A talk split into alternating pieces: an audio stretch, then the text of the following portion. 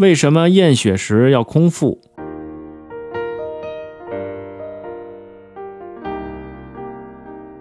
为什么验血时必须空腹呢？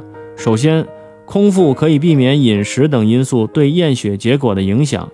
食物中的成分是经由胃肠道消化吸收后进入血液，再由血液运送到全身的，因此食物会对血液中某些成分的浓度造成影响。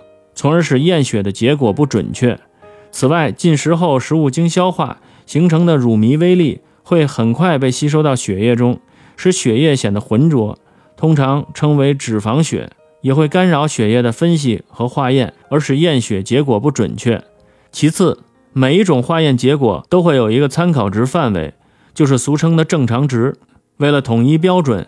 正常值的数据一般是在空腹条件下采集大量健康人的血液化验分析得出来的。因为空腹时机体相对的处于基础代谢状态，能反映人体血液的真实情况。